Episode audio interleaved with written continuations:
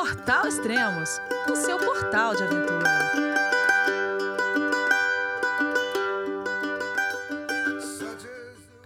Bom dia, boa tarde, boa noite. Bem-vindo a Extremos, o seu podcast de aventura.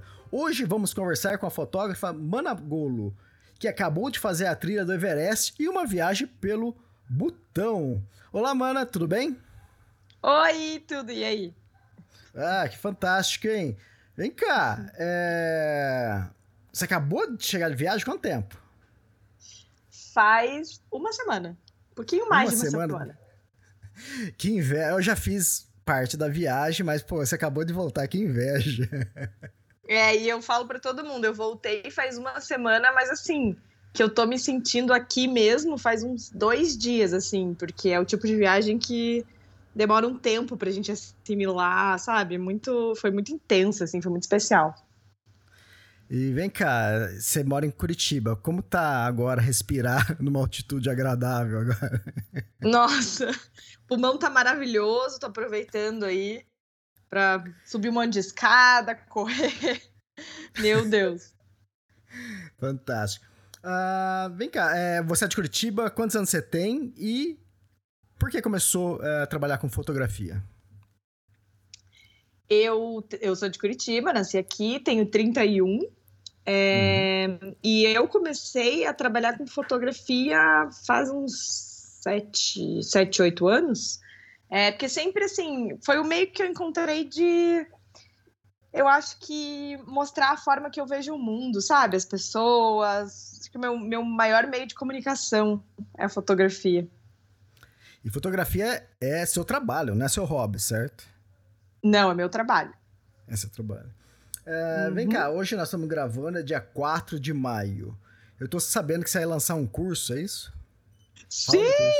Meu Deus do céu, tô super nervosa. Vai ser segunda-feira. Vou lançar meu primeiro curso de direção de fotografia. Vai ser incrível. Tá, fala um pouquinho do curso que, que vai ter. Então, é, eu trabalho muito com fotografia de pessoas, é, eventos, uhum. ensaios pessoais, marcas. E, e eu sempre é, pensei que o dia que eu lançasse um curso, com certeza seria de direção, porque eu acho que é o ouro de um trabalho de um trabalho bem feito, sabe? Uhum. É, então, vai ser esse primeiro curso, ele vai ser 100% focado em direção. É, eu vou mostrar, assim, desde o do meu primeiro contato com o cliente até o momento que eu fotografo os ensaios, os movimentos que eu peço para as pessoas, a forma que eu monto a composição da foto, então ele tá bem especial, assim, acho que vai ajudar bastante gente a, a melhorar o trabalho. Tá, hoje é dia 4, você vai lançar semana que vem. Só que dia o pessoal 8. vai estar tá escutando esse podcast daqui cinco anos, né? Vai estar tá ainda é, disponível? E onde a pessoa encontra esse curso? Tá em todas as minhas plataformas, vai ter o site, tudo certinho.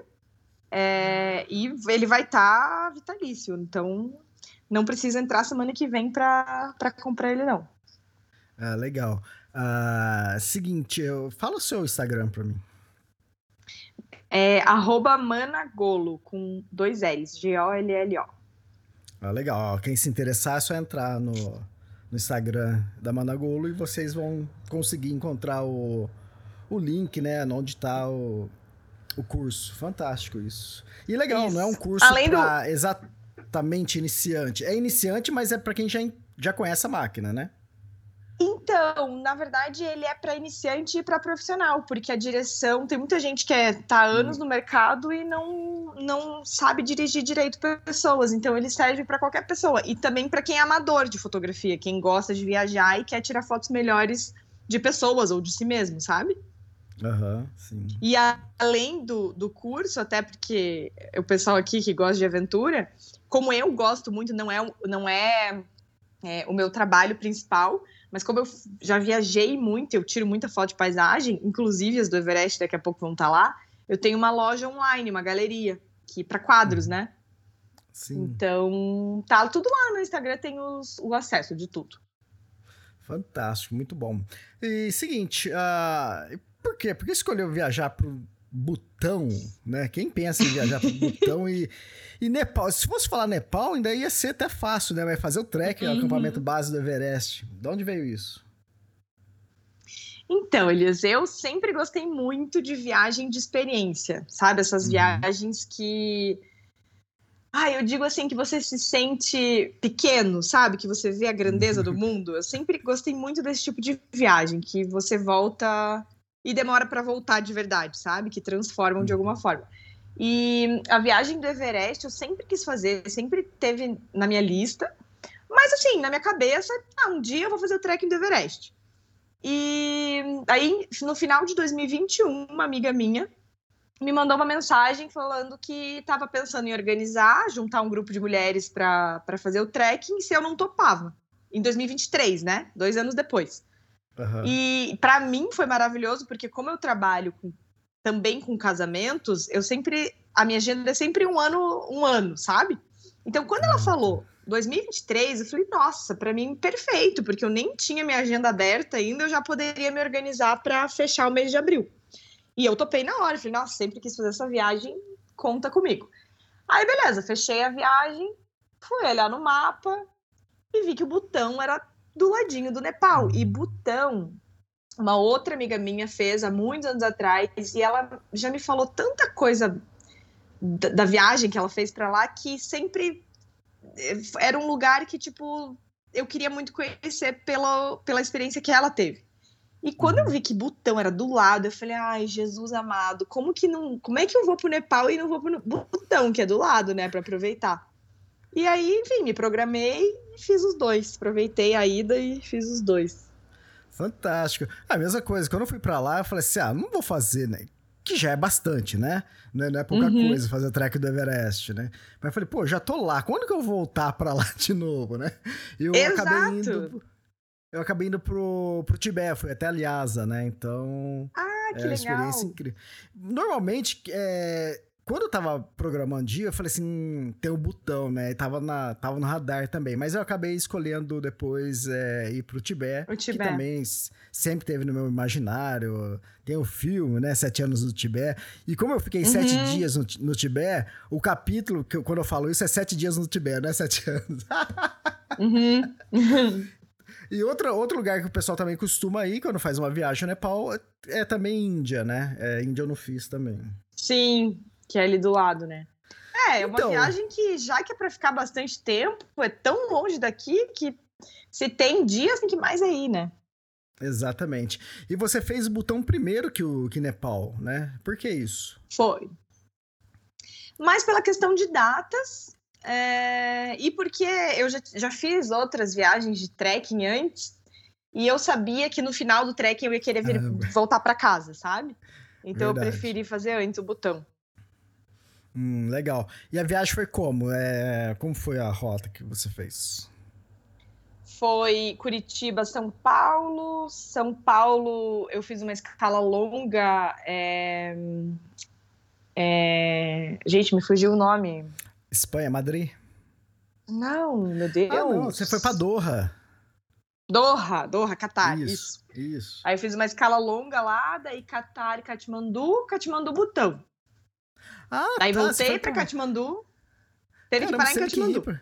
Ah, legal, legal. Uhum. Ó, pra quem tá ouvindo, é, a Mana ela fez Brasil Doha direto. Antigamente não tinha essa, é, esse voo, né? Que encurta muito mais. Antes eu tive que passar por Londres e aí gasta mais tempo para chegar a, até Katmandu. Nossa! Era mais longo, agora, agora tá muito mais fácil. Muita gente antigamente fazia pela África do Sul, né? Pousava na África do Sul, uhum. depois ia pro agora está muito mais fácil. Daí, é, apesar chegou... de ser um, um, voo infinito de 15 horas, mais ou menos, mas vale a pena. Né? é verdade, é. Realmente o voo fica longo, mas é melhor que você não precisa fazer outra perna, né? Então... É, bem melhor. Legal. Então, mas aí você chegou em Katmandu, ficou alguns dias ali ou já foi direto pro, pro Butão? Não, eu fiquei algumas horas e daí a gente Nossa. já foi direto pro Butão. Legal, e aí, como foi? Cara, Butão foi incrível, assim, eu nem sei ainda escrever porque eu já tinha ido para outros países da Ásia e, e, e, e, igual o Katmandu, né? Aquela loucura, é trânsito, é buzina, é barulho, é a vaca na rua, é tipo aquela vida, né, da Ásia. E Butão foi uma coisa completamente diferente, é um silêncio, é uma paz. É, eu senti assim, sei, um lugar genuíno, não sei, uma pureza. Não sei, foi, foi. Mexeu comigo aquele país, sério. Achei incrível. É, então, é, o pessoal costuma dizer que é o maior índice de felicidade, né? É, isso muda ano a ano, né? Depois falaram que é a Finlândia, vai mudando. Mas é. é... Mas de estrutura, o que, que você visitou lá? Quantos dias você ficou em Butão? A gente ficou sete dias e a gente teve muita sorte, porque hum, no meio dessa semana que a gente fechou para o Butão, teria o, um dos maiores festivais do país. E como, né, pandemia, 2020, 2021 teve pandemia, é, fazia três anos que não tinha esse festival. Então a gente teve muita sorte de pegar um festival num país completamente desconhecido e um festival que fazia três anos que não tinha.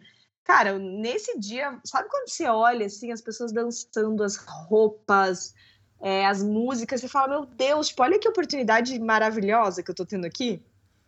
Uhum. Então foi uma das coisas que me marcou muito no botão.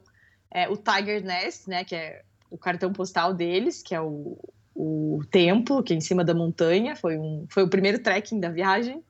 É uma coisa uhum. incrível, assim, aquilo foi construído nas pedras. E, e aí, nos outros dias, a gente conhecia, ficava mais passeando. E foi bastante é, monastério, a gente conseguiu conversar com uma monja, foi muito especial a conversa que a gente teve com ela. É, tudo, assim, o botão... Ai, o botão e... é, é maravilhoso. não dá pra comparar com, com Katmandu. Nossa, não. Mas nem. meu Deus, não. Nada, não dá pra comparar nada. É, é, legal, legal. E, mas é uma viagem fácil de se fazer? Conseguir, precisa de visto? Como que é? Então, infelizmente não. Não é, não é uma viagem fácil, porque o Butão, ele por muitos anos ficou fechado para turismo, ele Isso. abriu faz pouco tempo, e na pandemia ele fechou de novo. É, e eles têm uma regra que você você não pode, por exemplo, ah, vou comprar uma passagem para o Butão e lá eu decido aonde eu vou, onde que eu vou dormir. Não tem como. Você tem que, para ir para o Butão, você tem que ter tudo fechado, tem que ter um uhum. guia o tempo inteiro com você, não dá para ser uma viagem independente.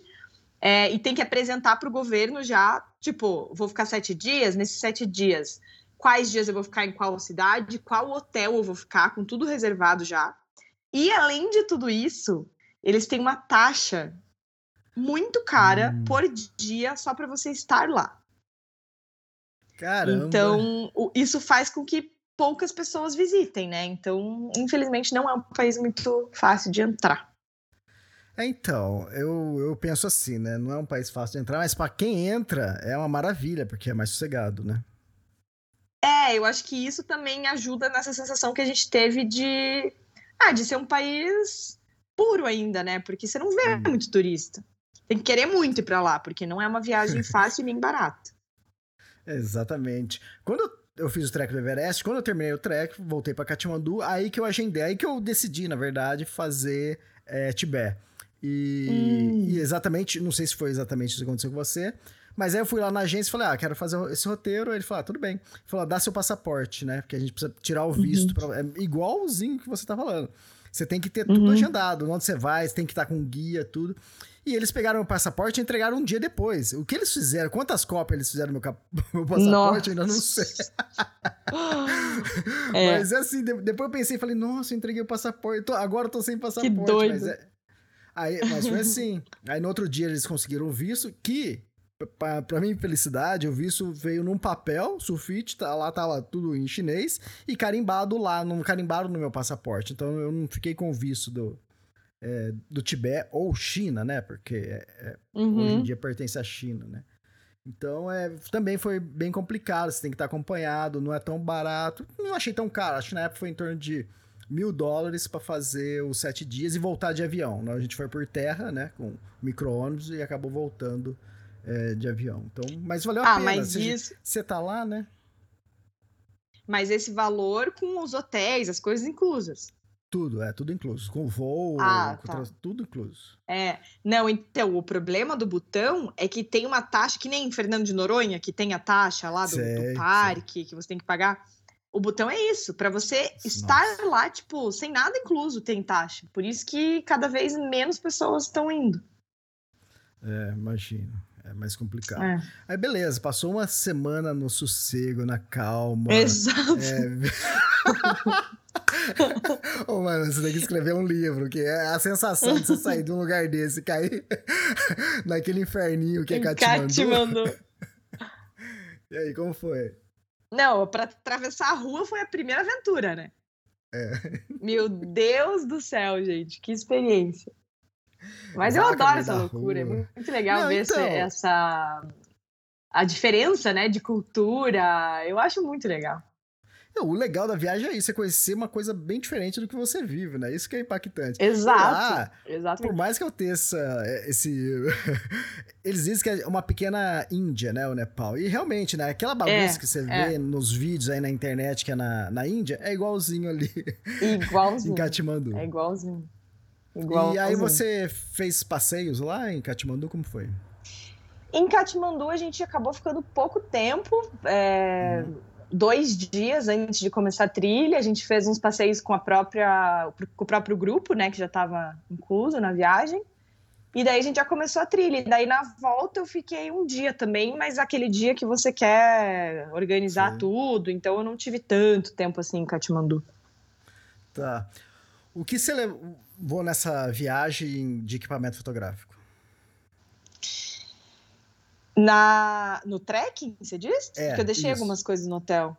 Ah, no tá. trekking eu levei só minha câmera, uma câmera, uma lente e bateria e carregador, só, porque peso é uma questão, né? Então, computador, é, essas coisas mais pesadas e que eu não ia usar, eu deixei tudo em Katmandu. Ah, tá. Que máquina que você levou? Eu uso uma Nikon é, D850 e a Nossa, lente que eu show. levei foi a 2470, que é uma lente eu considero bem versátil assim nessas viagens. Sim, pra fazer as. pra pegar o, o- a- uma panorâmica ali, né? Fantástico. É, pega um pouco de tudo, assim, mas é um peso, mas assim, eu tô tão acostumada que eu já, já acho que é parte do meu corpo, sabe? Então não tem como não levar ela. Não, É, eu fiz a pergunta, a gente não conversou nada antes sobre isso, mas eu fiquei, eu fiquei com medo de você falar, não, eu levei meu celular. Não! Nossa, jamais. Eu acho que eu faria trilha de novo se eu tivesse levado só o celular. Tipo, eu sendo fotógrafa, né, sabendo as possibilidades de foto que tinha, eu ia sofrer sem câmera. Não, é, exatamente, não dá, né? Pelo menos pra gente que, que trabalha com isso, que gosta disso, né? Não tem É. como fazer uma viagem de, de celular. Eu tô falando isso porque eu gravo muito podcast com o pessoal que faz hike, faz trekking, né? E a Uhum. gente briga com, com os amigos por causa disso, né? Porque eles levam só celular. Eu falo, que isso? Você tá, você tá atravessando o estado, a, a PCT, né? Pacific Crest Trail, lá nos Estados Unidos, 4.500 quilômetros, e você não leva, né? Só leva um celular, né? Mas por quê? Eles precisam. Eles não podem carregar muito peso, né? É essa a questão. Mas eu normalmente, meu equipamento fotográfico, tudo é 5 quilos na mochila a mais, né? Então, e outra, aí imagina quem vai fazer. Quem viaja de celular não pesa nada, não tá nem com um quilo a É. mais, né? Então, realmente. É, e tem gente que também não, não, não gosta tanto que nem a gente, né? E, e é isso. Eu não entendo, mas é isso, É, eu também não entendo. né? Mas tudo bem. É, então, é uma viagem que você não vai voltar lá tão cedo e outra. Exato. Lógico, celular é bom, é boa a foto. Celular pra celular, né? Pra, pra você colocar ali no, no Instagram é boa, né? Lógico que uma, Uhum. uma máquina prof- profissional vai dar um resultado muito melhor, mas o celular já, já é bom, né? Então. Mas não dá. Mas tem Prioridades, né? isso, é, a gente Cada caminha um um com a pouquinho sua. mais, né? É, exatamente. Legal, e. Tá, e o voo é, Katmandu-Lukla? Foi tranquilo? Nossa. Então, foi. Eu sou uma pessoa. Eu tenho muito medo de, de avião, apesar de viajar muito. É, eu morro de medo de avião, então. Antes de ir, eu já sabia, né, que seria, que era um dos aeroportos lá mais perigosos do mundo. Inclusive o do Butão também é. O do Butão e o de Ah, é? Lucla estão na lista ali. Daí eu falei, olha, o que, que eu vou arranjar pra minha cara, né? Os dois lugares com os piores aeroportos. Mas foi muito suci o, é. o voo. Foi uma aventura, acho que a gente tava tudo com adrenalina lá em cima, então foi, foi divertido. É, então, é interessante isso porque eu lembro que tava voando assim, não sei se tava. Hum, eu olhei assim para baixo, eu vi um campo de arroz, né? Falei, caramba, uhum. que legal, né? A gente tá abaixo, né? Mas aí eu olhei no meu relógio e falei, pô, a gente tava acho que 4 ou 5 mil metros, né? Falei, a gente Nossa, tá alto pra caramba, mas o chão que tá alto aqui também. Aham. Uhum. Então, mas é, é bem famosa, né?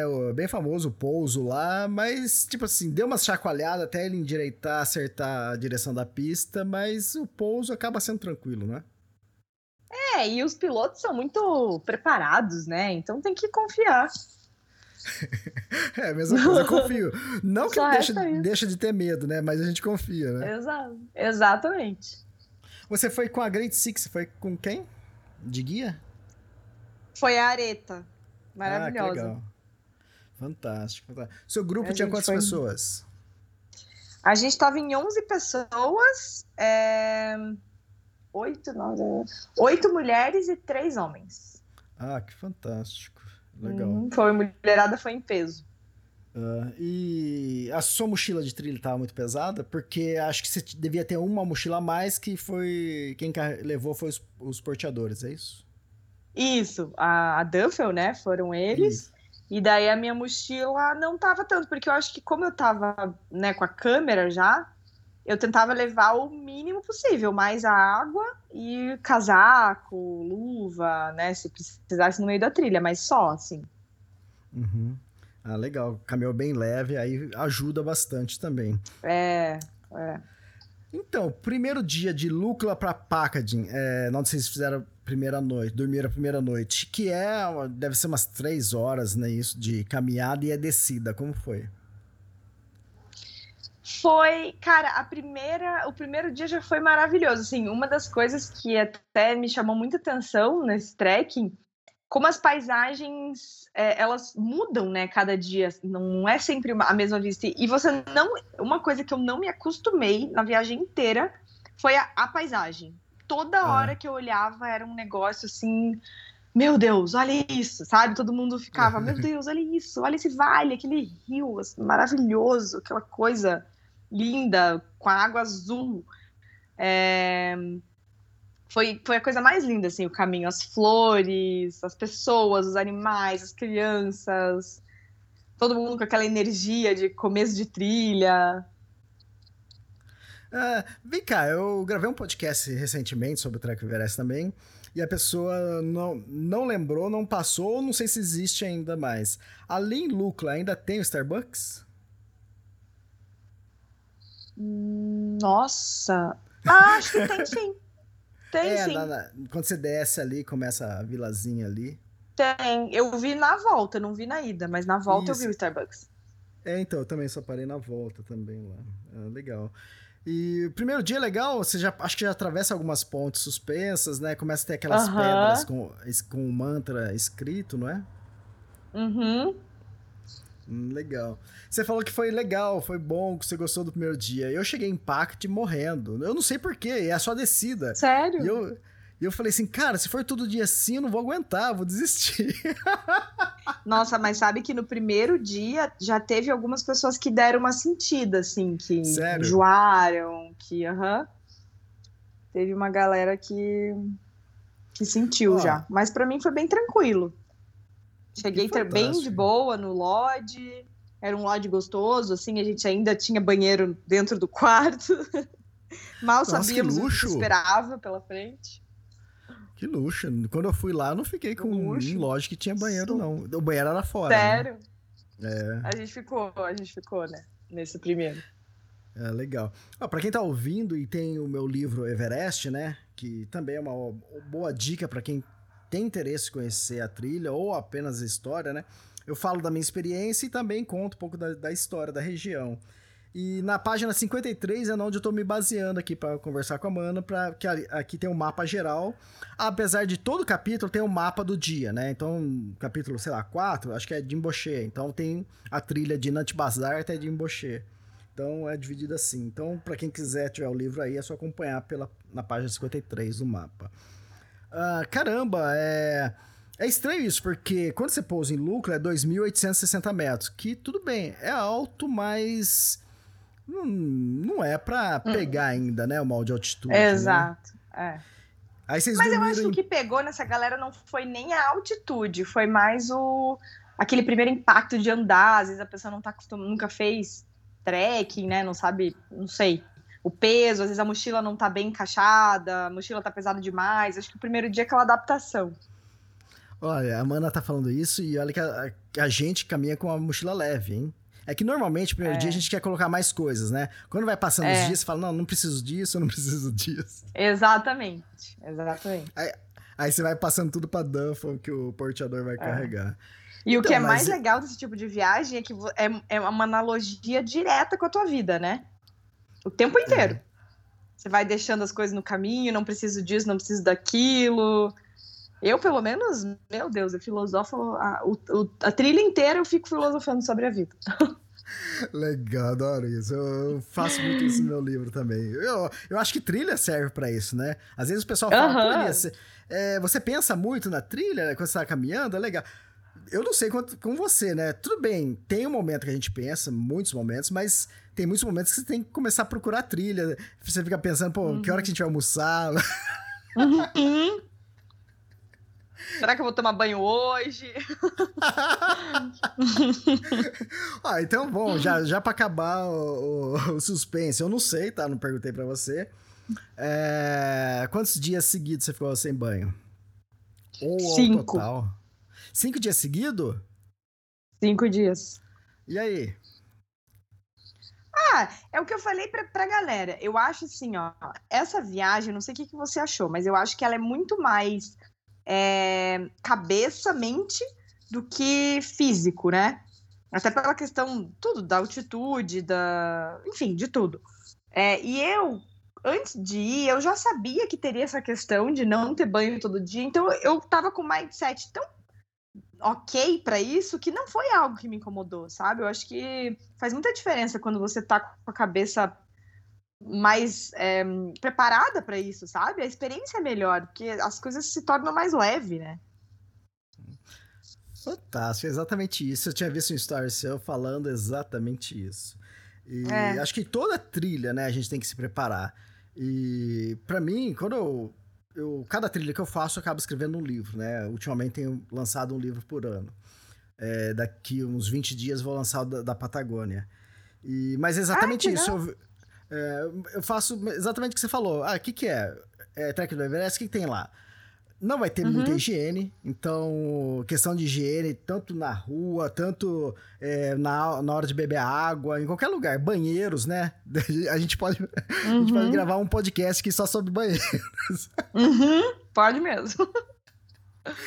Então, quer dizer, mas é exatamente isso. Eu percebo muito isso nas pessoas, é, elas não vão preparadas, elas vão preparadas, tipo assim, ah, comprei a bota legal, né? Tô com a melhor uhum. bota, tô com o melhor agasalho, meu agasalho é, é, é de anorak, ele não vai, não vai entrar água, pode chover à vontade, mas as pessoas esquecem de preparar a cabeça, né? Então, Exato. isso é o principal ali, é o que você falou. Você tem que saber que você não vai ficar uns dias sem banho, né? Você não gosta disso, então não vai. Ou vai, mas exatamente. você vai passar sufoco, né? Sabendo, exatamente. Sempre quando a gente prepara a mente. Quando eu faço, eu, pelo menos nas minhas viagens, acho que foi mais ou menos assim para você, imagino. A minha viagem, normalmente, quando eu planejo uma viagem, ela vai acontecer depois de seis meses. E eu caminho quase todos os dias, né, pra, pra, de treinamento, e durante o treino eu vou pensando nisso, né? Ah, vai ter é, não vai ter água, né? Eu tô uhum. planejando uma trilha, não sei se vai acontecer esse ano ou o próximo, que vou ficar acho que três dias sem água, né? E vai uhum. ser uma uhum. região muito inóspita, não vai ter muito verde. Então eu já tô preparando minha cabeça para eu não sofrer de solidão ou depressão ali. Exato, exatamente. E é tudo cabeça, meu Deus. Até, por exemplo, em relação à comida. Teve gente que hum. você pergunta e fala, nossa, comida, não aguentava mais. Cara, eu fui tão achando que ia ser só uma comida todo dia, que para mim, meu Deus, eu achei, tipo assim, maravilhoso. Tinha várias opções. É, porque na minha cabeça eu ia comer sempre a mesma comida. Então, para mim, aquilo foi um. Me surpreendeu, sabe? Você achou Então que é ia tudo comer tudo? cabeça. Você achou que ia comer todo dia dalbat? É, eu achei que era arroz com legume, lentilha, todo dia, porque tinham me falado que era isso. Ah, beleza, né? Vamos aí. Mas cheguei lá, tinha até cardápio, dava pra escolher. Eu falei, nossa, gente, que luxo. Muito bom. Mas vem cá, tem banheiro, tem banheiro no quarto agora, muito luxo. Eu fui em 2010. Nossa. Acabou, acabou de chegar de lá, em Então. 2023.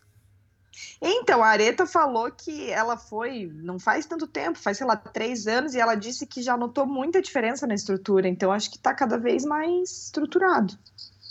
Exatamente. E você ficou cinco dias sem banho porque você quis, optou para certos dias não tomar banho porque tava muito frio, ou porque não tinha banheiro para tomar banho? Foi, eu acho que, sei lá, uns quatro dias, porque realmente não tinha, ou se tinha, era água gelada. É, talvez a gente, a gente acho que optou, vai. Uns dois, três dias realmente não teve, que foi o do campo base, né, que não tinha como. Mas uns outros dois, porque nos lodges não tinha água quente, daí. Ah, daí também melhor ficar sem tomar banho. tô adorando, tô adorando. Mas exatamente isso. Eu, é, ali é meu recorde, né? Trek do Everest, meu recorde de dias sem, seguidos, né? Sem banho. Foram 13 dias. Nossa, 13? É Mas que eu por que você por... não quis?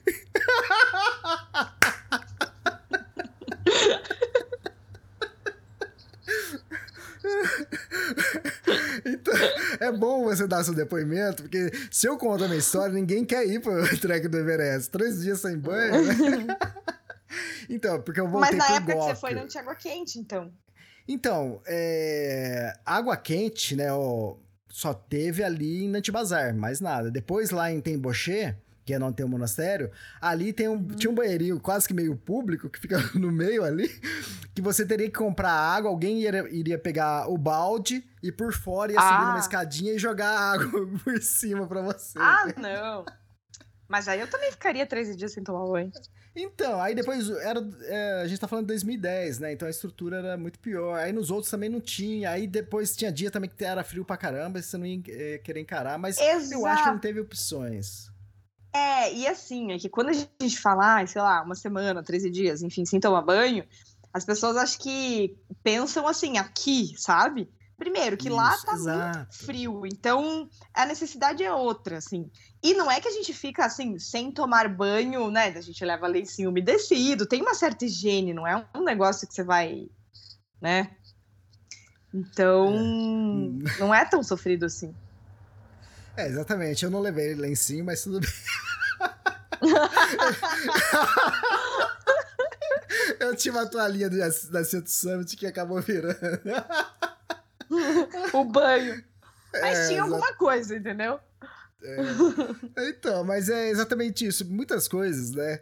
Às vezes a gente planeja aqui no Brasil, aqui no calor, e depois você tá pensando aqui, né? Tem É. pessoas que, que vai escalar o Everest falam, pô, vou escalar o Everest, vou limpar, né? Não vou deixar nenhuma sujeira, pegar tudo que eu encontrar lá. Isso, isso pra quem escala, tá? Porque eu não sei depois Sim. se dá seu depoimento, a trilha pra mim foi super limpa, né? E... Uhum. Mas, tipo assim, na hora que a pessoa tá 8 mil metros lá, não consegue nem respirar, ela não consegue pegar um papel de bala, né? Então, é, é diferente quando você planeja uma coisa aqui no Brasil e depois você vai ter experiência lá, né? E às vezes é tão frio também que você dorme com a roupa que você vai caminhar no dia seguinte pra não ter que trocar. Então, assim, né? É exatamente isso. Legal. Ah, se- tá bom, segundo dia, saindo de Packaging e indo pra Nut Bazar, que aí vai. Aí tem uma subidinha Ai. que, pelo menos pra mim, uma subidinha puxada. viu? Aí Antes passa naquela ponte, né? O que, que você achou da ponte lá? Não, a- as pontes no geral Isso, foram as assim.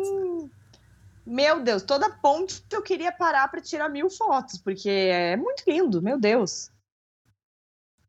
É muito Você tem lindo. uma foto linda na ponte, quase virou a capa do podcast, mas acho que vai ser uma outra, mas talvez eu vou publicar ela também, a foto que você mandou, foi muito legal. Ficou linda, né? É você caminhando na ponte, não é isso? Sou, aham. É difícil o fotógrafo ter foto. Então, eu até fiquei feliz, porque nessa viagem tinha um monte de gente que, que gostava de fotografia. Então, eu amei, sabe? Dava pra pedir, eu sabia que ia ficar boa a foto. Então, todo mundo se Fantástico. ajudou na, na hora de tirar a foto. Deu medo passar ali naquela ponte, aquela maior ali, Hillary Bridge? Não, zero medo, porque tem muito. É aço que fala? Ela é bem presa, Isso, é. né? Não senti medo nenhum, nenhuma vez. Você é. Não é que você é do, do, contra, mas você é das minhas, porque. Quer dizer, você, você preparou sua mente para viajar. É, é. A ponte você não teve medo, né? Então, quer dizer, uhum. comida pode vir o que, o que tiver. Então, cara, fantástico isso. Exato, exatamente. Eu sou bem a assim. A viagem fica bem mais leve, né? Bem mais fácil, né? É. A experiência é melhor também, né? Isso. Uh, como fotógrafo, você acha que você tem uma experiência ainda mais rica viajando? Eu. Eu acho. Não sei, é que é difícil eu falar que sim, porque eu sou fotógrafa, né? Mas Isso. eu acho que o jeito que a gente observa é diferente. Até no final da viagem, eu tava conversando com uma das meninas no aeroporto, e aí eu já tinha editado algumas fotos e mostrei para ela. Ela olhou assim, dela, meu Deus, eu tinha achado que as minhas fotos ficaram bonitas, mas olhando as tuas, aonde que você viu esses lugares? Ela falou assim. E, e eu acho que isso mostra muito como o nosso olhar, às vezes, você vê coisas que as pessoas não vão ver durante a trilha, né? Mas assim, eu, eu não posso generalizar, porque tem fotógrafo que às vezes pode não ver e gente que não é fotógrafo que pode ver, sabe? Não, exatamente. É que uh, a gente, como fotógrafo, a gente é, não que é obrigado, é natural a gente né, procurar cena, é, situações, né, ações que estão acontecendo em volta de você, né? É, é. Não sei, né? Se aconteceu com você, às vezes você acaba acordando mais cedo que todo mundo para pegar um nascer do sol. Você vai dormir mais tarde para fotografar à noite, né? Exato. É, tipo o dia do base camp que eu, eu acordei de madrugada para tirar foto das estrelas. E aí eu consegui ver os, os Sherpas subindo de madrugada o, o campo, pro campo 1 do Everest. Pô, foi um privilégio ter visto isso. E a galera tava dormindo, né? Mas eu que fui a louca que acordei naquele frio para tirar foto de estrela. Quantos graus estava, mais ou menos? Ah, acho que dá uns menos 10, menos 15, sei lá, tava frio. Foi a Ali, noite mais fria da minha vida. Ah, é? Ah, é, é sério? Uhum. Nossa, foi horrível. E saiu sozinha? Você tava ali em Gorachep ou você tava lá no acampamento base? Não, a gente dormiu no, no campo base, todo mundo. Tá. E daí eu saí sozinha da barraca, né? Tá, legal, legal. Eu acabei dormindo em Gorachep e fiz a mesma coisa. Quando deu, acho que uma hora da manhã, saí lá para fora, fotografar com tripé e tudo. Um amigo, o Agnaldo, acabou me acompanhando. Ele ficou cinco minutos e falou: Elias, vou entrar. Tchau. É, a minha, dupla, a minha dupla falou também: Ai, mano, eu não vou sair com você. Deu, ah, tá bom, pode ficar aí. O, Super o Carlão entendo. também tava comigo e falou: Elias, eu já tô indo dormir. Falou, eu falei, tchau, vai, eu fico aqui. É, mas legal, o que eu. E falando que a Amanda acabou de explicar, que ela viu os Sherpas subindo pela cascata de gelo, é que eles estavam com Isso. headlamp e aí dava para enxergar iluminado, né? Isso, aham. Uhum. Hum, fantástico. Fala para mim, como foi a subida lá, depois que você passa da Hillary Bridge, né, que é aquela a maior ponte, a mais alta, e aí começa aquela subidinha para Nantes. Como foi?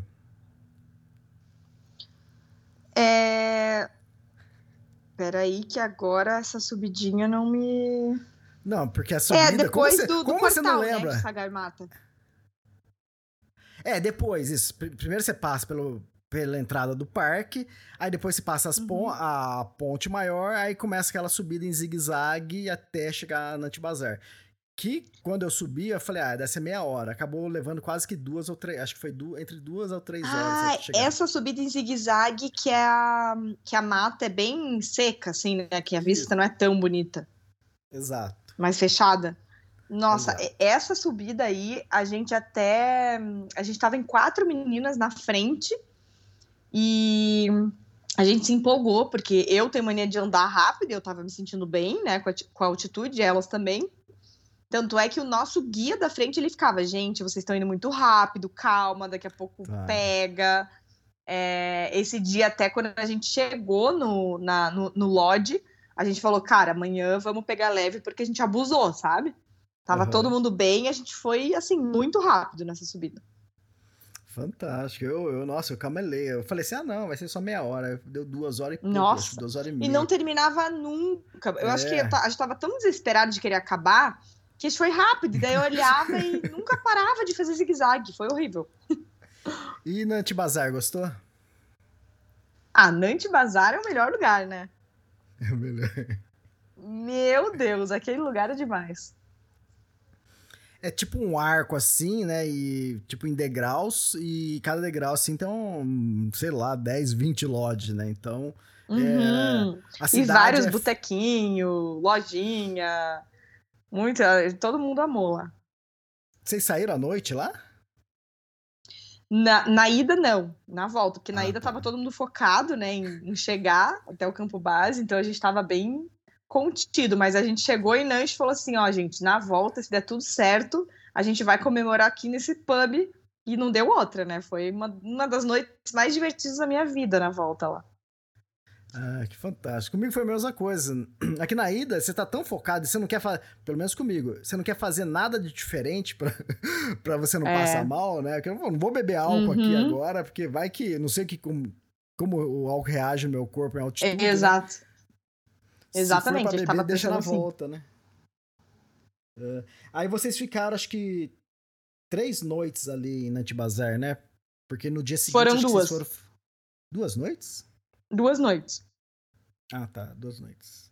Uhum. Vocês chegam, dormem e no dia seguinte vocês foram fazer uma aclimatação. Isso, daí a gente foi naquele Everest View. Ah, tá. Aqui é um hotel que aí é a primeira vista do, do Everest. Isso, aham. Que a trilha foi maravilhosa também, meu Deus. E é puxada também, né? Pra você subir até ó, pra cima ali do, do aquele aeroporto É. ali. É puxadinha. Mas assim, é que eu, ach- eu achei a vista tão linda que não. Pegou mais assim a vista do que o- a subida, sabe? Eu não senti tanto a subida. Gostou da vista? Fez fotos ali? Nossa, maravilhoso. E teve um momento que tinha um, um menino tocando saxofone lá em cima, foi bem especial. Fantástico. É, você cruzou ali os Sherpas carregando o peso ali, os Iaks. Sim, a trilha toda. E o que, que você achou? Isso. Ah, e é complicado, né? Porque não tem o que a gente. Tipo, não tem o que a gente faça, assim, pra mudar. Sei lá, eu, eu- a gente, todo mundo, assim, ficou com muita dó, assim, de ver tanto os burrinhos quanto os iaks, os porters, de carregar muito peso, sabe? Aham. É, então, ali é o Então- ganha-pão deles, né? Então, o pessoal, nas mídias sociais, o pessoal gosta, costuma criticar. Nossa, mas mas o que, que é? Você quer tirar o trabalho dele, né? Meu pai. É, é uma questão bem complicada. Exato. Meu pai, ele tinha caminhão, então às vezes eu ia ajudar ele, né? A gente ia pra São Paulo e quando você chega ali, você tá na Bandeirantes ou na Anguera, tá chegando em São Paulo, ali fica, no acostamento, ficam os chapas, né? Que é os carregadores, né? Que, que vai ajudar a descarregar o caminhão. É o trabalho deles, entende? E eles estão ali, é. É. isso que dá uh, o rendimento dele, que põe comida na mesa. Do mesmo jeito que é Sim. duro, né? Tudo bem que lá tem altitude, né? Mas é o Uhum. trabalho deles. Então, e, e outra, tudo bem, os porteadores ganham menos, né? Mas os Sherpas, né? O, que eles ganham ali em dois meses no trabalho do Everest é mais do que quem Ah, ganha na, sim. na capital, né? Então, Sim, aham. as pessoas não conseguem enxergar desse lado, né? Achar, ah, só Sim. o coitado do cara, né? Mas, pô, ele tá trabalhando, né? Sim, sim. E todas as crianças, tipo assim, elas começam já a pegar uma idade, elas não vê a hora de começar, porque elas sabem que vai- vão ganhar dinheiro. Aí trabalhando com isso, ganha gorjeta, ganha, né? Uhum. Ganha presentes. Às vezes é um, um estrangeiro acaba ajudando a família, adota a família, sabe? Pra ajudar em alguns anos. Então, é essa vida lá, né? É, Vem cá, então esse segundo dia vocês só foram até o Everest View, desceram? Ou vocês foram até aquela vilinha onde tem a escola do. do Edmundo Hillary? não, a gente só foi no Everest View e desceu. Tá, até Kunde. É Aí na- e tem Kunjung. E daí na volta a gente parou num museu bem legal de, eu não lembro o nome agora, mas que mostra toda a, a coletagem de lixo, tanto é que Ah, na tá. volta a gente pegou esses sacos de lixo para levar até o Lucla. Uma iniciativa bem legal que eles fazem. É, Zé é novo, eu conheço a pessoa que, que fez É. esse projeto, mas eu não conheço lá, não- na minha época não tinha. Tá. Nante Bazar tem Bochê, tem Bochê onde tem aquele monastério lá, que achou? Nossa, esse monastério, esse lugar foi bem especial também, porque hum, a gente chegou e foi lá visitar o monastério e tinha um monge fazendo um, um tipo rec- recitando, não sei como é que fala, mas um mantra assim, com vários trackers em volta sentados no chão. Daí a gente sentou no chão, nossa, a gente fez uma meditação, para mim, pelo menos, eu fiz uma meditação, foi um momento bem especial assim para mim do durante a viagem, uma das que mais me marcou, sabe? Uhum. Era, era bom o lodge que vocês ficaram ali em Tembochê? Ok, Era bom. Pode tipo, falar. igual os outros. Não, mas era tipo, o banheiro era fora, né, do quarto, o quarto bem frio, mas enfim, todos os quartos lá eram frios. O restaurante normal, igual os outros. A comida tá, era bom, sim. O que eu achei é, fantástico ali em Tembochê, quando a gente chegou lá, é, tinha duas pessoas do nosso grupo que estavam fazendo aniversário ou naquele dia ou próximo, né? Quando gente chegou lá, entrou no restaurante, tinha um bolo esperando. Falei, mas como assim? Como chegou um bolo aqui? Nossa! É, achei fantástico. Mas o Lodge, isso 10, é, 13 anos atrás, né? Quando eu fui lá, o Lodge era, era péssimo. A cama, assim, o estrado da cama não era tipo um estrado. Acho que era várias Hum. tábuas emendadas, né? E aquele colchãozinho fino, e você sentia as ondulações da tábua. Nossa, não, não. O nosso era bem, bem bom. É, então, hoje Bem em dia bom. tá bem melhor, né? E o, aí o. O, o, o subguia, né, que tava com a gente, nosso grupo, né? Ele, ele já olhou assim, esperando que a gente fosse reclamar. E aí, o que vocês acharam? Eu falei, ótimo, maravilhoso. que pra gente tava, era que nem você, né? Tá tudo bom, sempre tá, tá tudo bem, né? Mas legal. Ó, pra quem tá ouvindo, quando de Nante Bazar, né, esse dia que ela sa... que a mana saiu de Tam... Nante Bazar foi pra Tembochê, né, depois que você passa ali pelo próximo Ever- Everest View, a partir daí é todo dia praticamente vendo o Everest, né? Todo dia você vai caminhar vendo o Everest. Uhum. E legal, a Tembochê tá 3.867 metros. Aí Uhum. vocês ali ainda tem um pouco de verde, né? Aí vocês saíram, foram pra Dimbochê, como foi? Isso, Jimboche, agora que eu tô olhando aqui, acompanhando Ah, para me localizar. A trilha também foi muito linda, que a gen- a gente passou por várias ribanceiras, né? Isso. É bem, foi bem legal. Foi bem tranquilo essa trilha. Mais Então, é- reto, né? Não foi tanta subida. Exato. Acho que o trek inteiro é com pouca subida. Só tem subida, assim, mais acentuada, é ali pra chegar em Nante Bazar, não é? Ai, não, não tive essa impressão. Achei muita subida. Ó, de Nantes, tudo bem. De Nantes você sai, aí até chegar a Tembochê tem pouca subida, mais ou menos, vai. Aí depois Tembochê pra Dimbochê, é quase que você sobe um pouquinho, acho que depois é quase. Não, você não desce não, porque você chega a 4.410. É verdade. Não. É. Galera, não acreditem nisso, isso é fake news. São 13 anos, né? 13 anos Tem atrás você não tá lembrado. Eles andaram colocando umas escadas lá nesses 13 anos aí de diferença. É.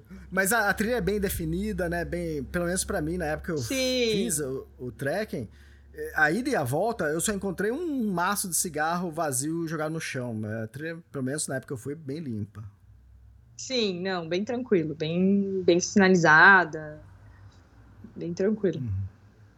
E, nesse Jimboche? dia que a gente chegou em Jimboche, que eu tava tentando lembrar onde era o lugar, que o lodge do lado tinha um café que, meu Deus, assim, a coisa mais linda. Uma musiquinha, um monte de tracker, uns docinhos, sabe? Bem. Tava passando um filme até, a gente ficou assistindo. Foi bem legal lá. Olha que fantástico. Ah, você falando assim, todo mundo vai querer fazer a trilha. Eu- Eu fui 13 anos atrás que e você perguntou pra mim, né, ah, Elias, você foi no café? Aham. Ah, que café? Tinha um monte de iaque do lado. meu Nossa, quarto foi- imagina. Meu quarto foi do lado do banheiro, imagina. Não devia ter nada. É, era mais. Não, mas tipo, tinha uma boa estrutura, né? Pra época. E. Mas pelo que eu tô vendo agora, tá muito melhor, né? Tinha, Uhum. tinha banho esse dia? Nesse dia, sim. Nesse dia a gente tomou banho. Ah, tá, legal. Tá. Na verdade, dia lá a seguinte- gente ficou duas noites, né? Isso. Foi Tá. duas noites. Então a gente tomou banho no último dia, né? Não nos dois dias. Ah, tá, entendi. Ah, pra quem tá ouvindo, Nut Bazar é o. é- você fica duas noites, porque no dia seguinte, que quando eu li o roteiro da viagem, tava falando. É dia. Dia livre, alguma coisa assim. Tem outro nome que eles usam, esqueci agora. Mas não, é De é dia de aclimatação? aclimatação. É, não, mas não tava como aclimatação, tava como dia livre. Falei, pô, beleza, não vai fazer nada no outro dia. Mas aí são Uhum. os dias que você sobe alto, né? Você sobe em algum mirante, alguma montanha, para depois você descer dormir baixo, né? Que assim seu corpo já É, se acostuma com aquela altitude. Isso. E Uhum. os dois pontos de aclimatação são Nant Bazar e Jimboche. E como foi a Isso. subida? Vocês, subi, vocês devem ter subido Nanga Kartseng, algo, algo assim o nome.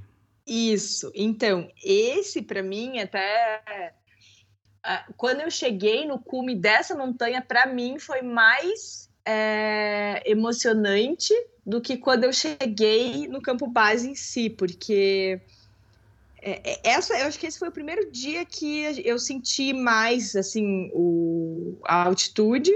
Metade do nosso grupo não não conseguiu, tipo, voltou um pouco antes, porque o pessoal sentiu muito.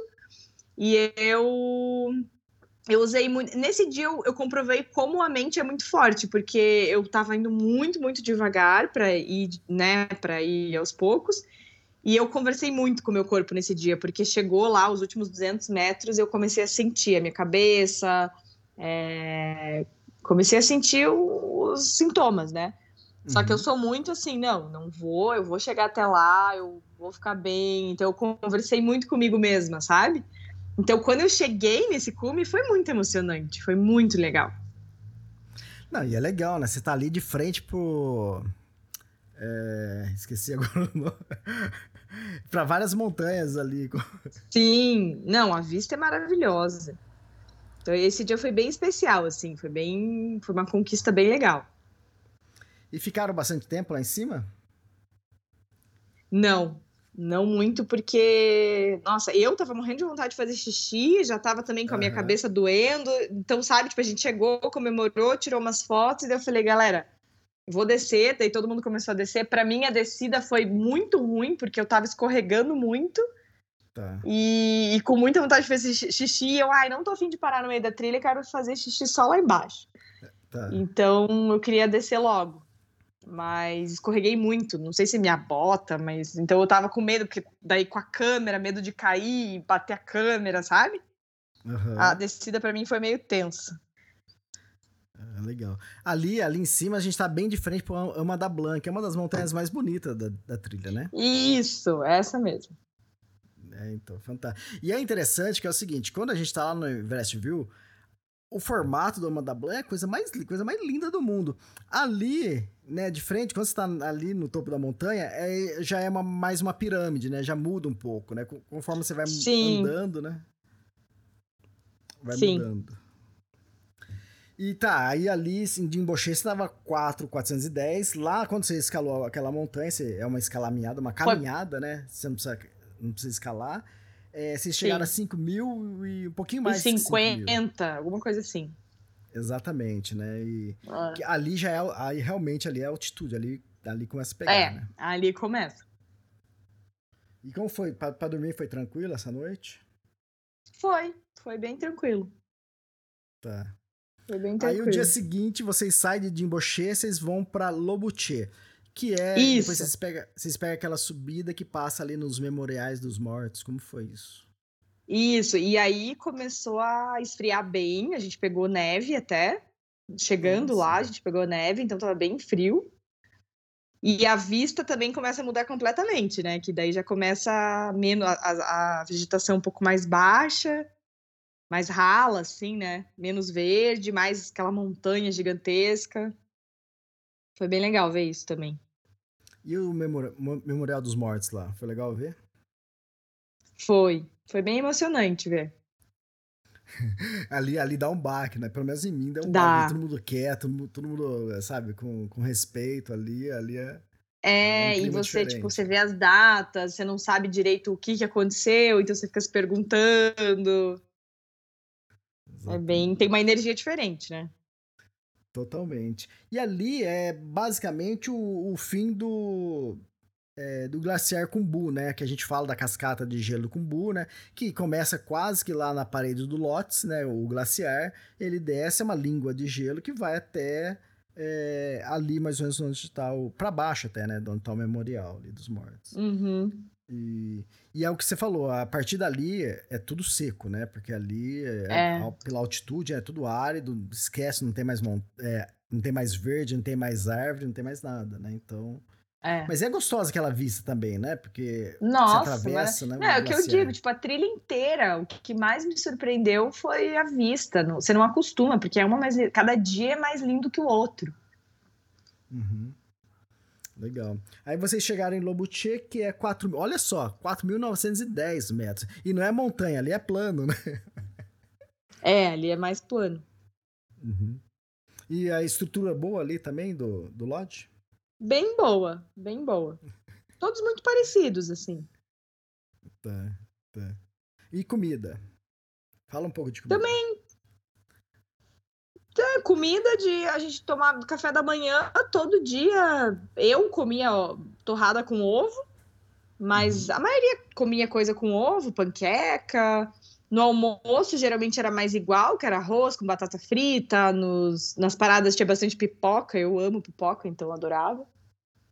É, Muito ovo, de novo, no, no, no almoço. E no jantar, que geralmente a gente podia escolher, né? Que daí os Sherpas vinham, mostravam o cardápio, a gente podia escolher o que a gente queria. Daí tinha pizza, massa, sopa, bastante Aquele variedade. Aquele frango que vem naquela panelinha assim, fumegante. É, aham. Comeu carne de iaque? não comi. Nem sabia que Mas- tinha. Você come carne? Então, eu como carne branca só. Tá, ah, tá.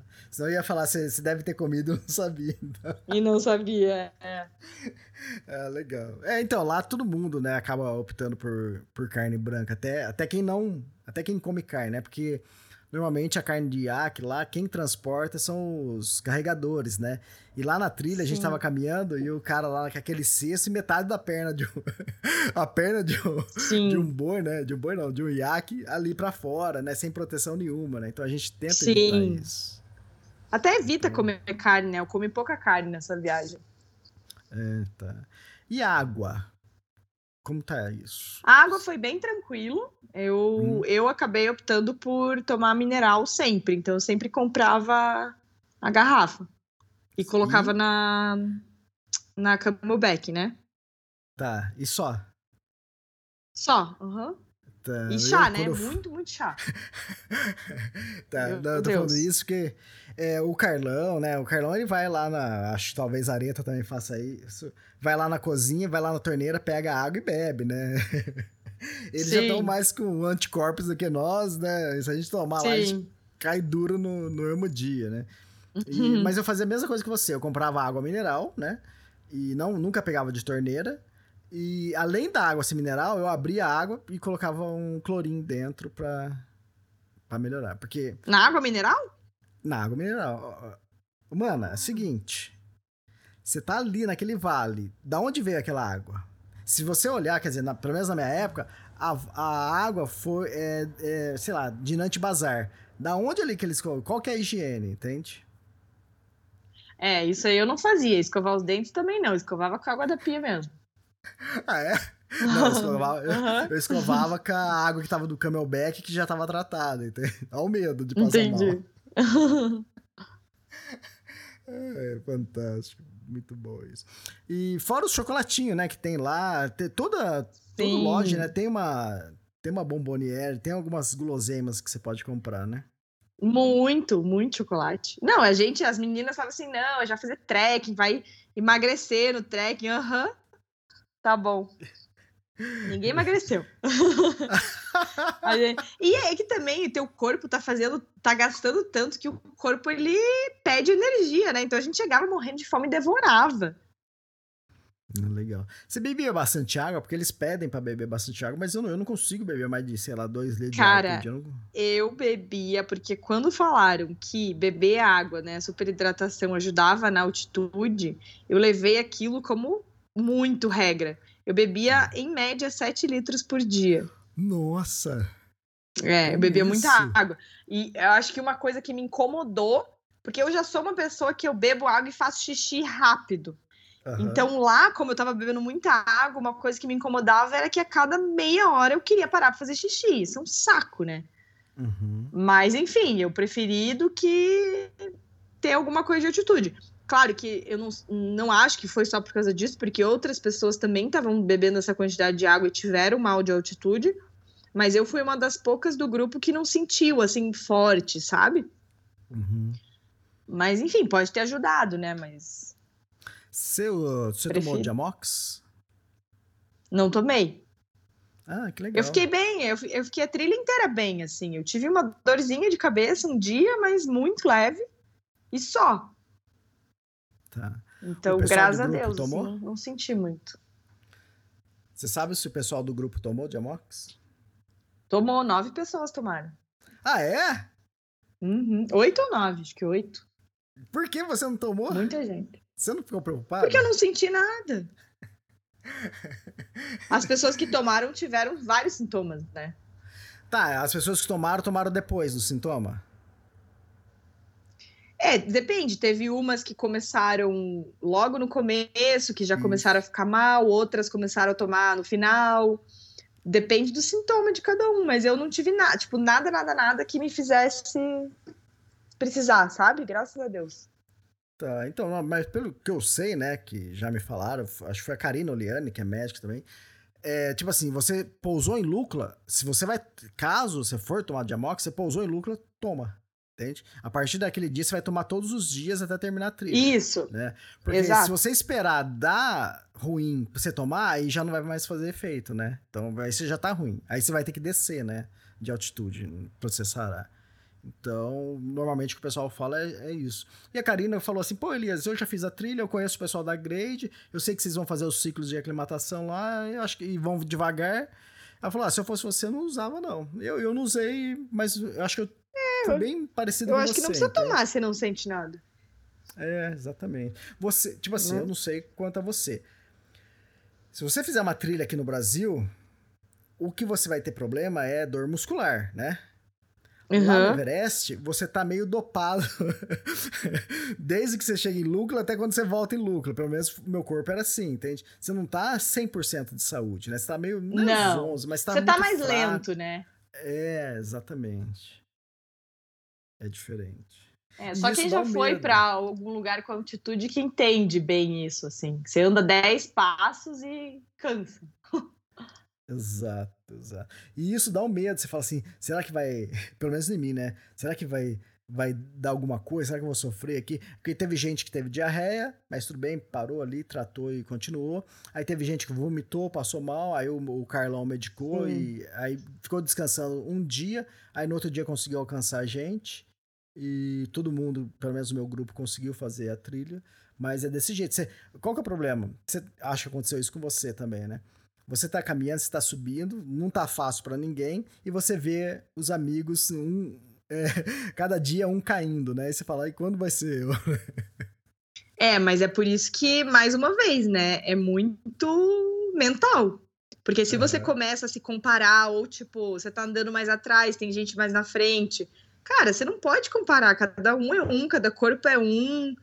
E se começa a comparar, começa a vir o desespero. Daí que eu acho que as coisas começam a acontecer, sabe? Exato, exatamente.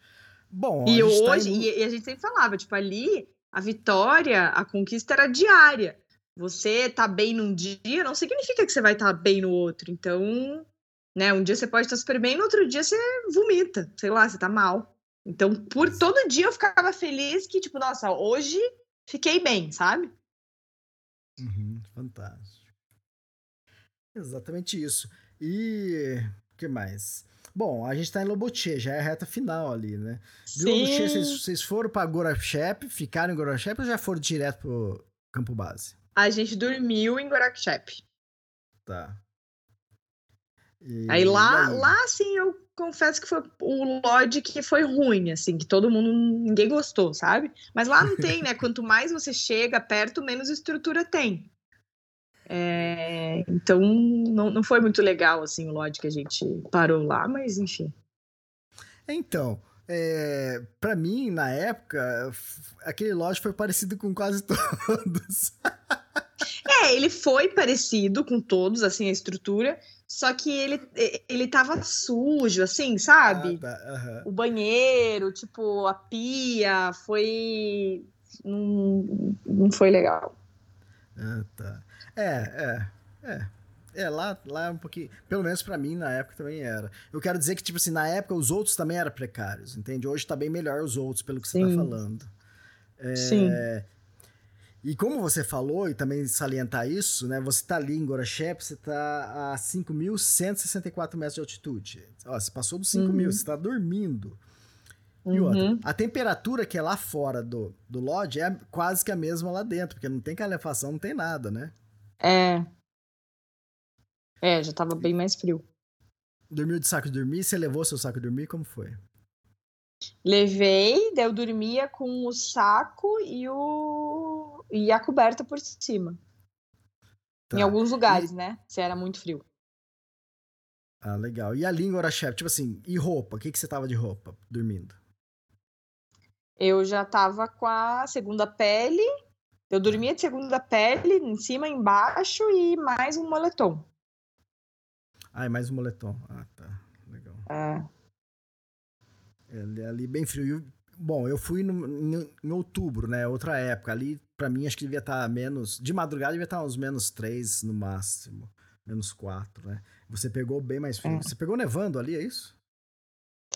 Hum, a gente pegou um dia nevando só, mas a gente teve muita sorte com o clima, porque logo que a gente voltou, eu estava acompanhando outros grupos de brasileiros que estavam um pouco atrás da gente. Assim, a diferença de três dias eles já pegaram muita neve, muita neve. Uhum. A gente teve bastante sorte nas datas. E céu limpo pra fotografar? Pegou muito? Todos, Sério? Aí, ó. todos, todos, céu azul. Fantástico. É, eu também peguei tempo bom. Quer queira, quer não, tipo assim, uma chuvinha, um tempo fechado ajuda a, a dar um pouco de dramaticidade na foto, mas ah, nada como o céu Sim. azul, né? É. Ah, vem cá, agora de Gorachep, vocês foram ao acampamento base ou vocês subiram o Calapatar? A gente foi pro campo base direto. Tá. É, quanto tempo vocês levaram pra chegar até o campo base? Eu acho que deu umas quatro horas, três horas.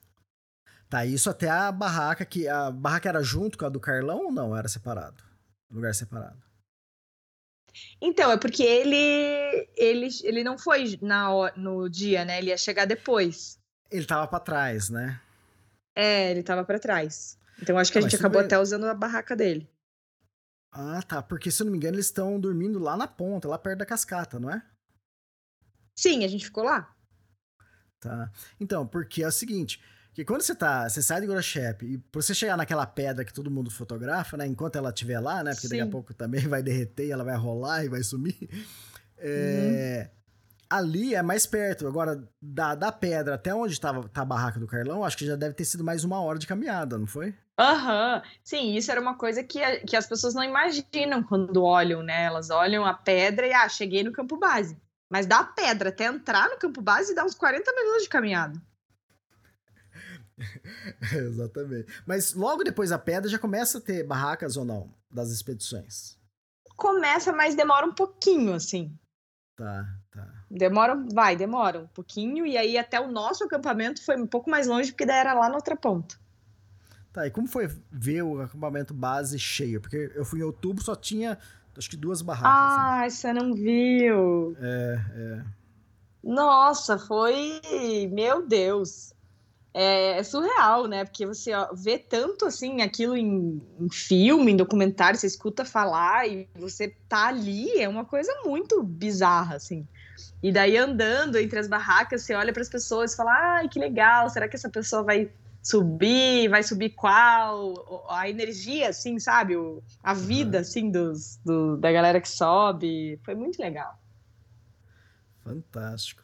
É ali de estrutura, igual Nut ou mais que Nut, Bazar?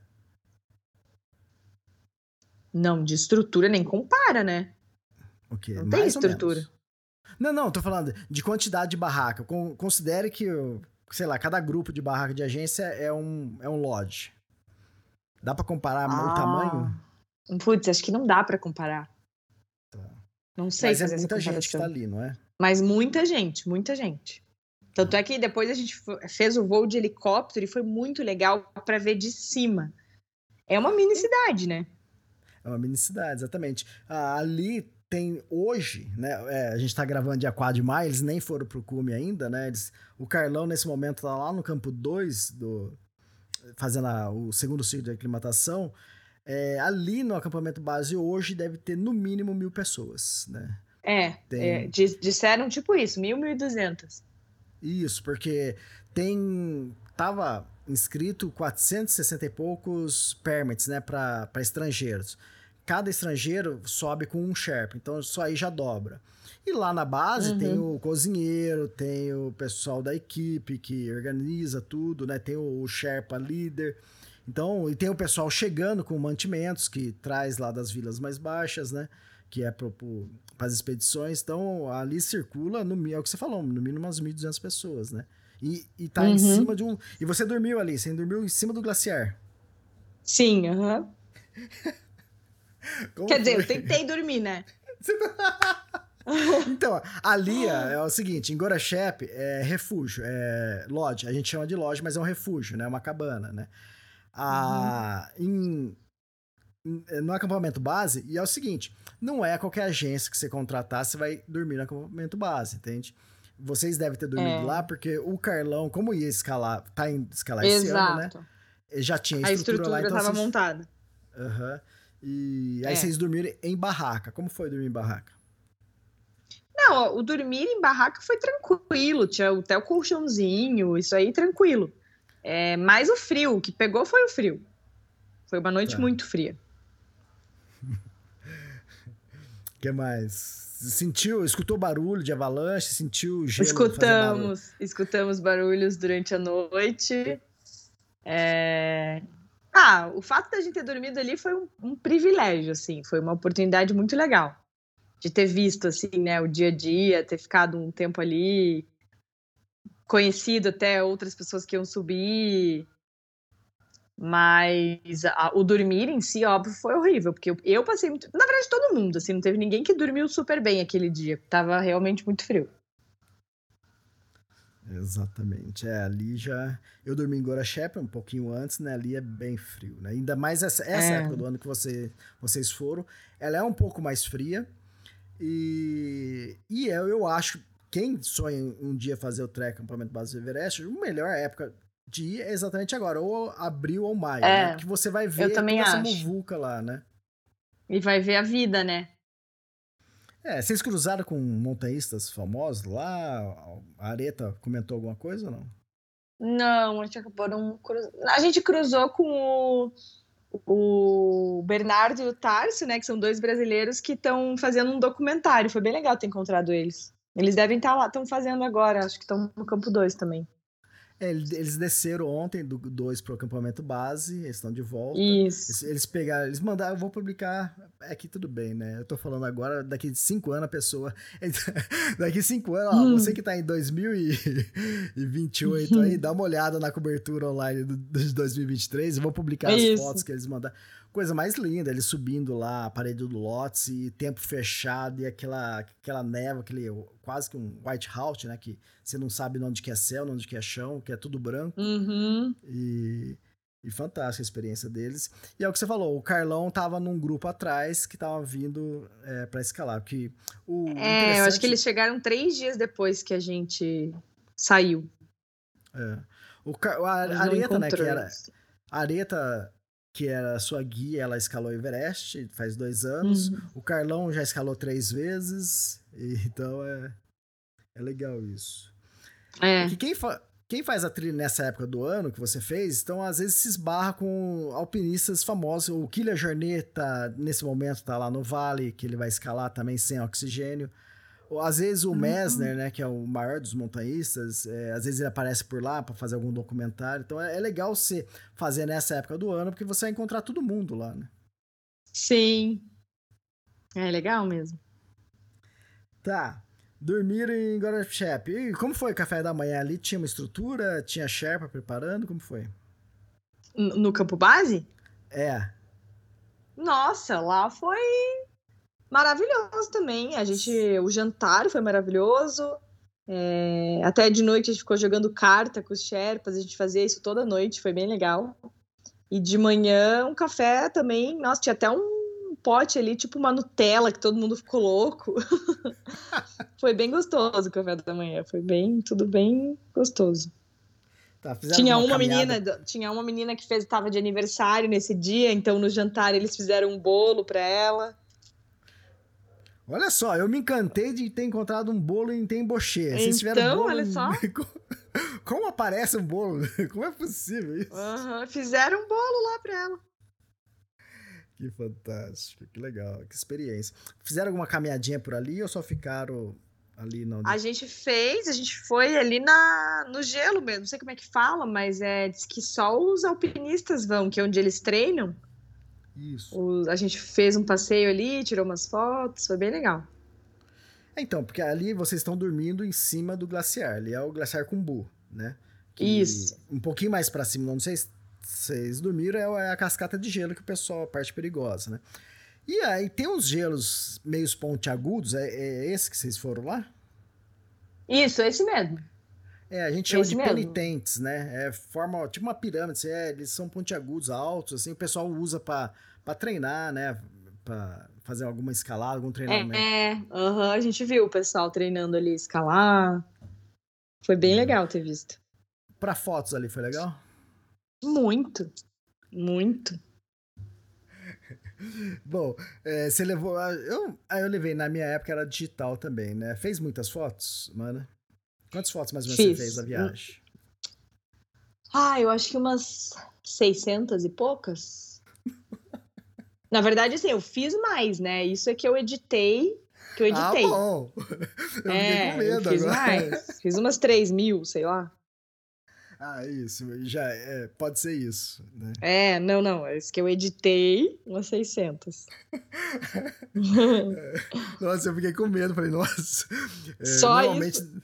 É, normalmente minhas viagens duram 30 dias, né, porque eu faço pro livro, é, normalmente são 10 mil fotos, né, 30, 40 dias, é, é isso Sim. que dá. Mas, mas, é o que você falou, na hora que você vai editar, você salva 600 e olha lá, né? É, livro... você vai, eu tiro várias parecidas, daí, enfim, selecionei Exato. Tem muita foto linda, paisagens super diferentes. Tô doida para fazer vários quadros já. É, legal. E seguinte, é... bom, você estava com uma máquina profissional, precisava carregar a máquina. E para uhum. carregar lá, você levou um, levou um power bank? Tinha lugar fácil para recarregar? Levei, eu acabei não precisando carregar minha máquina porque eu levei bateria extra e ela durou bem, nem usei todas.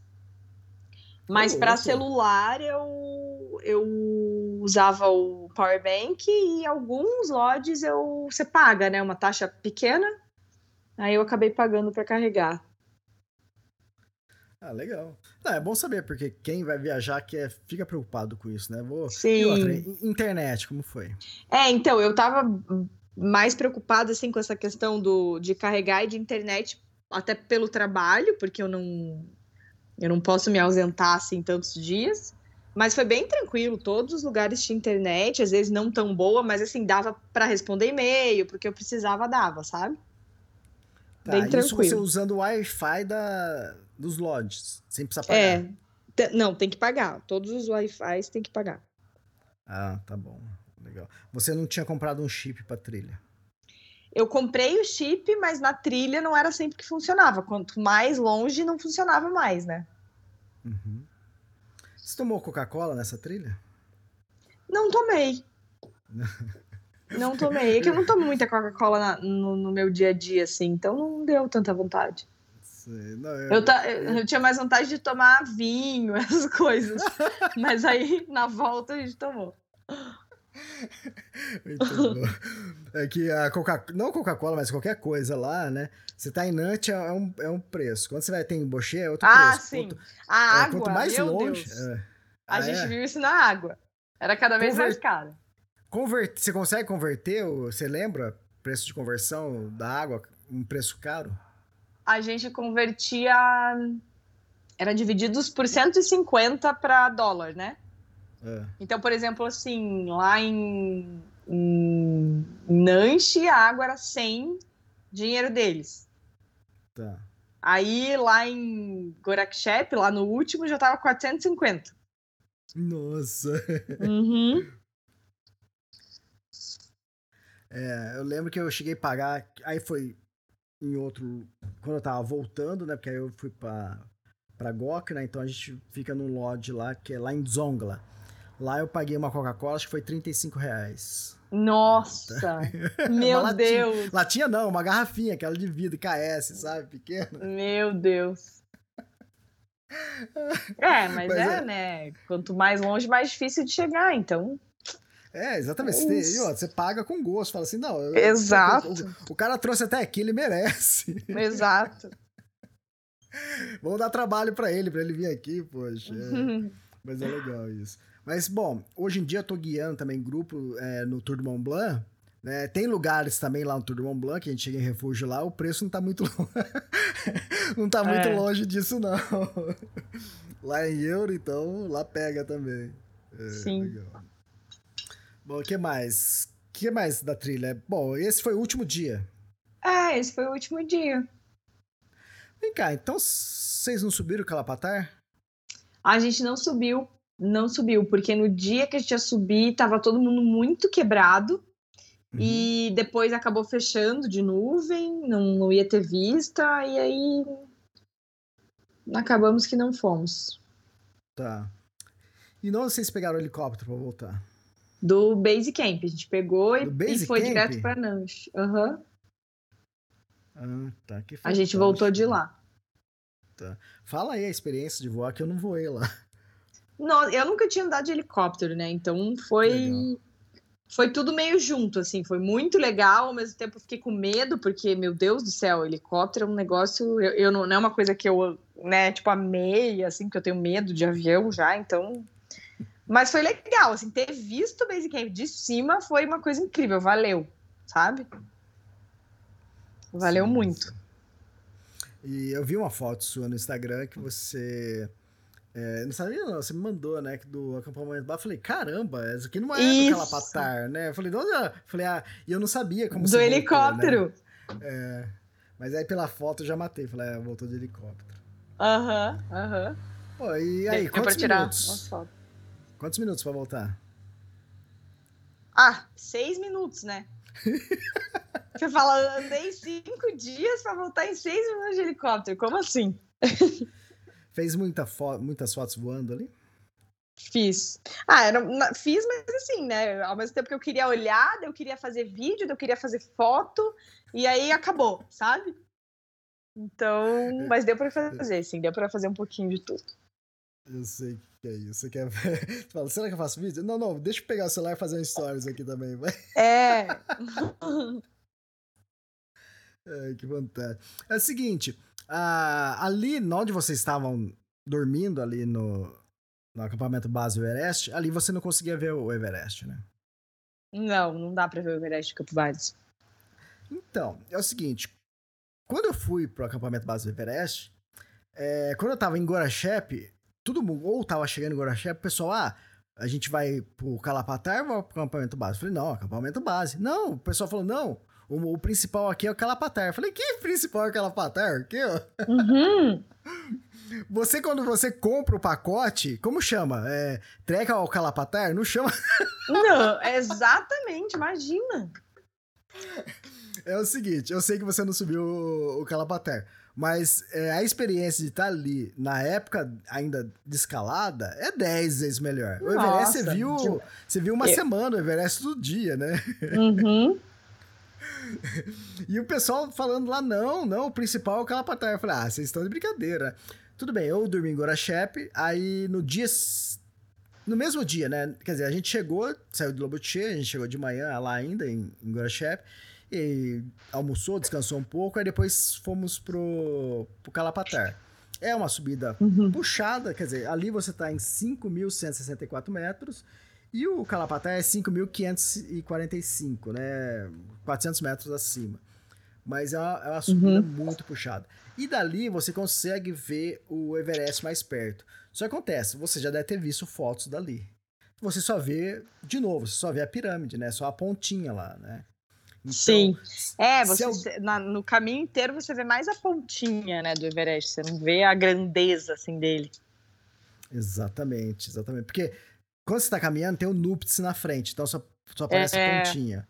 Então é sempre assim. É, E você subir no Calapatar, você, só, você vê um pouquinho mais da ponta, um pouco mais só, não é muito mais, e você tá mais próximo, né? A diferença é essa, né? Pra foto é, é boa. Mas se você É. perguntar pra mim, Elias, só, só pode escolher uma coisa: é Calapatar ou acampamento base? Dez vezes mais acampamento base, entende? Sim. Da- Não, com certeza, sem dúvida. É legal, tudo realmente. O pessoal fala, ah, não, o trek, o principal é o Calapatar, só por estar mais próximo. Mas, pô, eu já vi o Everest semana inteira, né? Eu quero ver. então, então, você tava lá na época dos, que tava todo mundo lá. Então, puta, 10 vezes melhor a experiência do, do, do campo base. Muito legal. Sim. Muito legal. E tá, aí você Ai, voltou. sim, meu Deus. Aí Nantes. não, aí você pousou em Nantes, você tava no céu, né? Não, daí a gente tava no céu, né? Porque já tinha terminado, já tinha chegado lá no campo base, e aí é só alegria. Aí não precisa caminhar banho, muito, né? Depois de cinco dias, tomamos um banho maravilhoso. Banho, comida, teve festa, vocês foram pro pub. Nossa, fomos, foi muito legal, muito legal. Merecido, assim, sabe? Foi bem legal. É, deixaram bandeira lá, assinaram. Sim, a gente assinou. Tinha uma bandeira até da Grade lá. Daí a gente colocou nossos nomes, foi bem, bem legal. É o seguinte, a Grade Six, ela, ela guia, né, o pessoal, né, às vezes, acho que nessa temporada estão levando, acho que dois, agora tá com outro grupo, se eu não me engano, levaram vocês, agora deve estar com mais um. Isso. É. Uhum. O, a, a Grade Six também leva em outubro, né, então, pra quem quer ir. Ah, e tu, já imagino que eles devem ter uma bandeira, ah, não, essa é a nossa bandeira, então o nosso grupo assina aqui. Uhum. E aí, qual foi a sensação de dever cumprido, de... Já, já foi ali em Nut ou só foi quando chegou em Katmandu? Não, e Nanche já foi. Na verdade, quando a gente chegou no campo base, já, já deu aquela sensação de. Nossa, Isso. chegamos, todo mundo bem, todo mundo chegou, né? Porque o medo às vezes é de passar mal, não conseguir concluir. Então foi bem legal, assim. Já quando a gente chegou no campo base, já foi uma sensação de conquista de todo mundo, sabe? Uhum. É fantástico. É, o, no Extremos, né, no portal Extremos, é, eu sempre publico. Eu tenho, acho que tem vários podcasts gravados sobre o Trek do Everest. E eu também, que chegou uma época, eu tava é, pedindo para várias pessoas que não tinham conseguido completar escreverem.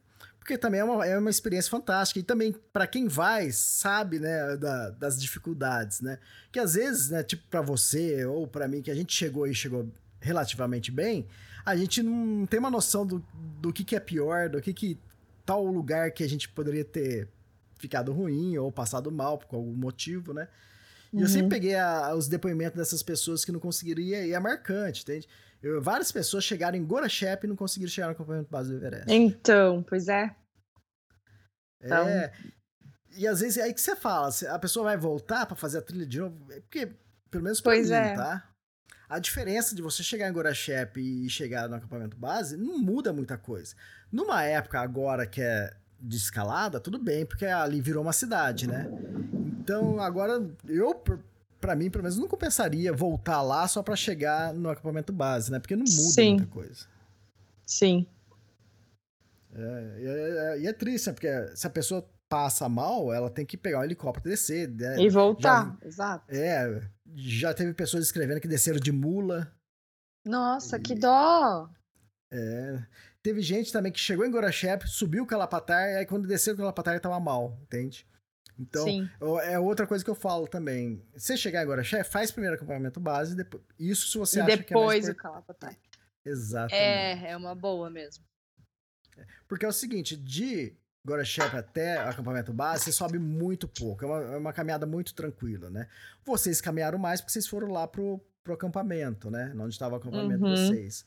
Mas se você chega no Guarachep e seu objetivo maior é o acampamento base, vai primeiro, entende? Depois é que o Calapatá é uma subida. Então, ué. Sim. Você tá, em, você tá quase 5.200, você vai para 5.500 e pouco, pode ser que aconteça Sim. alguma coisa, né? É, exatamente. Tá. E aí, de Nante, como vocês fizeram para voltar? A gente foi andando. Ah, tá. Vocês, ah, é, tá. Vocês desceram porque aí vocês levaram esse, o lixinho lá de um quilo, né? Isso, até a Lucla. Tá. Ah, comprou alguma lembrancinha ali na, na trilha? Comprei, comprei moletom. Ah, essas besteirinhas assim, camiseta, chaveiro. Tem que levar, né? Eu vi pra seu lembrar. sobrinho com agasalho, com moletom. Aham. Uhum. Legal, fantástico. É, então, até para quem tá caminhando, é, Nant Bazar é um ótimo lugar. Você esqueceu de comprar óculos, você quer comprar um Isso, relógio da Assunto. É, tá precisando de uma mochila da The North Face? Tudo bem que a mochila vai custar 100, 100 reais, é, só que ela é pirata, né? Aham, uhum, aham. Uhum. Legal, aí desceram pra Lucla, dormiram ali em Lucla. Dormimos em Lucla, e daí no dia seguinte a gente voltou pra Katmandu. Tá, e o voo? Decolar mais tranquilo ainda, não é? Foi super tranquilo também. No, na volta deu mais turbulência do que na ida, mas foi tranquilo. Ah, é? Ah, legal. Uhum. legal. É. Show. E aí chegaram em Katmandu e valeu a pena? O quê? A viagem, no geral? É, sim. Nossa, imagina! Valeu cada é. segundo, cada centavo, cada tudo. Sim, sim. É muita coisa diferente, né? Muita, muita, muita, muita. A cultura, o lance da, da higiene, o lance de. Você voou de helicóptero. E, ó, você, não, você não voa uhum. de helicóptero aqui no Brasil, você voou de helicóptero ali na frente do Everest. Exato. Cara, depois do helicóptero não, você é conseguiu tudo muito enxergar muito surreal. Ah, vem cá, uma coisa. Do helicóptero você viu o Everest. Exato, é. Ué, é, é, quer dizer, estava mais alto que a Lapatar, então a visão que você ia ter do Calapatar você viu do helicóptero. Sim, exatamente. Hum, fantástico, muito legal. Uh, aí você falou que você ficou um, um dia, um, mais um dia em Katmandu, aí voltou direto para o Brasil? Isso, daí cada um pegou o voo, né? A gente veio em voos separados e voltamos. A maioria voltou direto. Tá. É, vai render alguma coisa essa viagem? É, fotos para pôster? É, Nossa, tem... muito. Eu vou. Daqui a pouco vai estar lá na loja que eu falei, na galeria que a gente tem.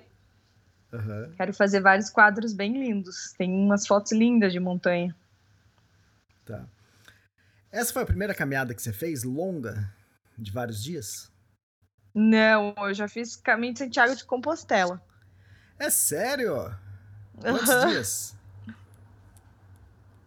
Eu fiz, eu fiz também uma montanha no Peru, mas que foram cinco ou seis dias. E Santiago, que foi 800 quilômetros, né? 30 dias. Tá, legal. É, comparar o treco do Everest com Santiago, de Compostela. Ah, não tem muita comparação. Tanto é que eu subestimei muito, assim, antes, porque quando falaram que o trekking do campo base era 130 quilômetros, eu pensei, uhum. ai, ah, 130, imagina, já fiz 800. Mas assim, não, não compara, né? A altitude é um negócio que não, não tem comparação, assim. É uma coisa é... bem diferente da outra. Totalmente diferente, não dá, não dá pra comparar. É, e outra, não dá pra 800, comparar. O 800 quilômetros também, de Santiago, também não dá pra pensar que é fácil, porque eu, não, particularmente. Não é nem um pouco. Eu andava muito mais em Santiago do que agora no, no Everest. Mas a altitude é, pega muito mais, né? O frio também. Exatamente. E outra coisa que também muda tudo é que quando você pousa em lucro, acabou roda, motor, bicicleta, moto, carro, não existe, né? Porque Exato. le- Não é tem totalmente plano B, né? A única coisa que você vê de motor é helicóptero passando, né? É. É, legal. É, às vezes o pessoal tenta comparar. É o seguinte, não que eu acho o trek do Everest muito mais puxado, muito mais difícil, né? E outra coisa, mas o Santiago Compostela, ele tem uma, uma característica que eu não gosto muito, que é você caminha em chão né, de terra, né? Uhum. É estradinha de terra normalmente, né? E por mais que as pessoas também achem que é fácil isso, não é, porque Não, não isso, é. isso normalmente dá muita bolha, porque você caminha mais, Uhum. é, a região é mais quente e você dá, tá dando a passada sempre no- na mesma posição. E isso, Isso. ajuda a causar bolha. No trek do Everest, não, você já muda um pouco isso e, e você caminha menos distância por dia, né? É. Ah, tá, os dois, né? Tem o lado bom, o lado ruim. Nenhum dos dois é fácil e tem suas questões, assim. Ah, legal. Ah, então acho que também ajudou um pouco você a encarar o Everest, o lance de. Ajudou, lance com de certeza. Tá, é. Com certeza. É diferente de uma pessoa que. Nunca Eu, fez um trek. tri- É, exatamente. Primeira É. trilha longa foi o Everest, então já é um É. impacto assim. Mas É. também é uma lição também, já que leva pra vida, né? Exatamente. Você fez o Everest e já começa a conseguir encarar outras coisas com outros olhos. Né? Uhum. É, legal, legal. E, bom, fala de novo o seu Instagram pro pessoal dar uma olhada, caso quiser fazer seu curso, ver as fotos da viagem. Sim, entrem lá, me sigam. É arroba managolo. G-O-L-L-O. Tem várias fotos legais. Legal, legal. Mano, obrigado, obrigado pelo seu depoimento, adorei, acho que o pessoal Obrigada gostar. eu pelo convite. Ah, adorei. A, a foto da capa você fez aonde? É você A sentado? foto da capa no campo base, que eu tô com a toquinha amarela? Isso, exatamente. Aham, no campo base. Ah, legal. Só pro pessoal saber. Legal, Uhum. então. Obrigado, então, pelo... pelo Obrigada foi eu. Obrigado. E se surgir outras oportunidades, outras trilhas, a gente conversa pra gravar também. Com certeza. Tomara que tenham várias. Legal, obrigado. Até mais. Tchau, tchau. Beijo! Beijo, Feliz Natal. Tchau.